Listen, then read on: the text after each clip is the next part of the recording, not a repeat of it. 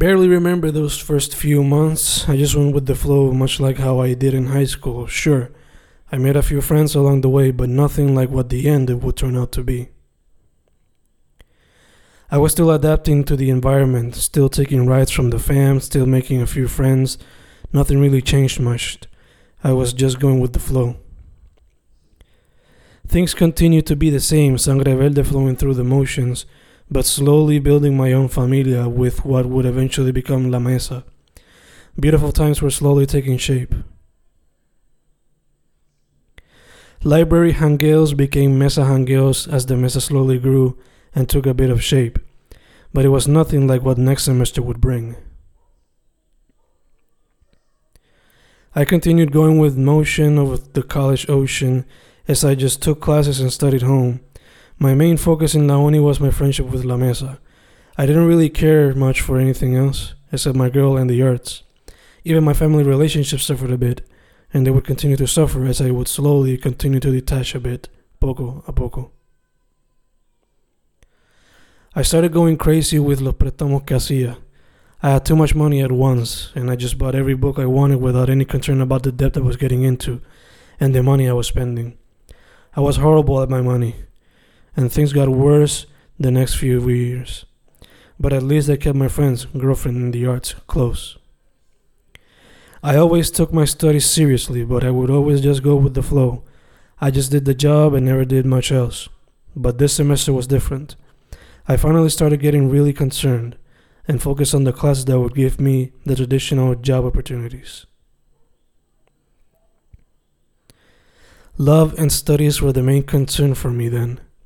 Friends were always there. The stress was getting to me on those last few BA semesters, and they brought back an enemy who hadn't visited me in quite a while epilepsy.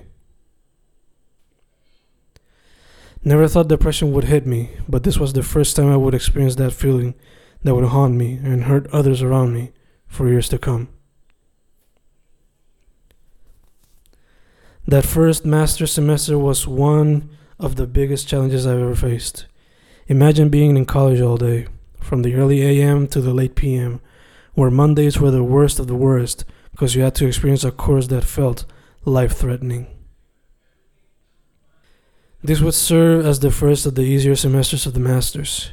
It was a great one, full of courses that would teach me some of the best lessons that would allow me to be a successful educator. Regular courses would slowly end, and life was getting easier, and I would finally publish the first of Las Fendejases.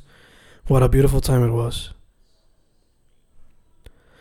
More books would come, my skills as an educator would be put to the test, I was enjoying my job. All forms of love were stable. Life was great.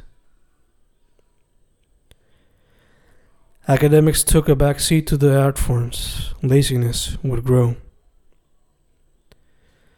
Thesis was starting. Books continued to take form. Art v. Colegio. There were times where the art simply came first, the job second, and academics third. My priorities were not in place. I should have followed the advice I gave my students.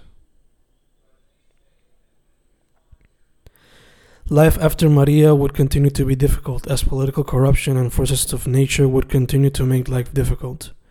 Love was affected, time with friends too, but at least the arts were there to help. In the midst of depression, lit always helped. Thank you, my dearest.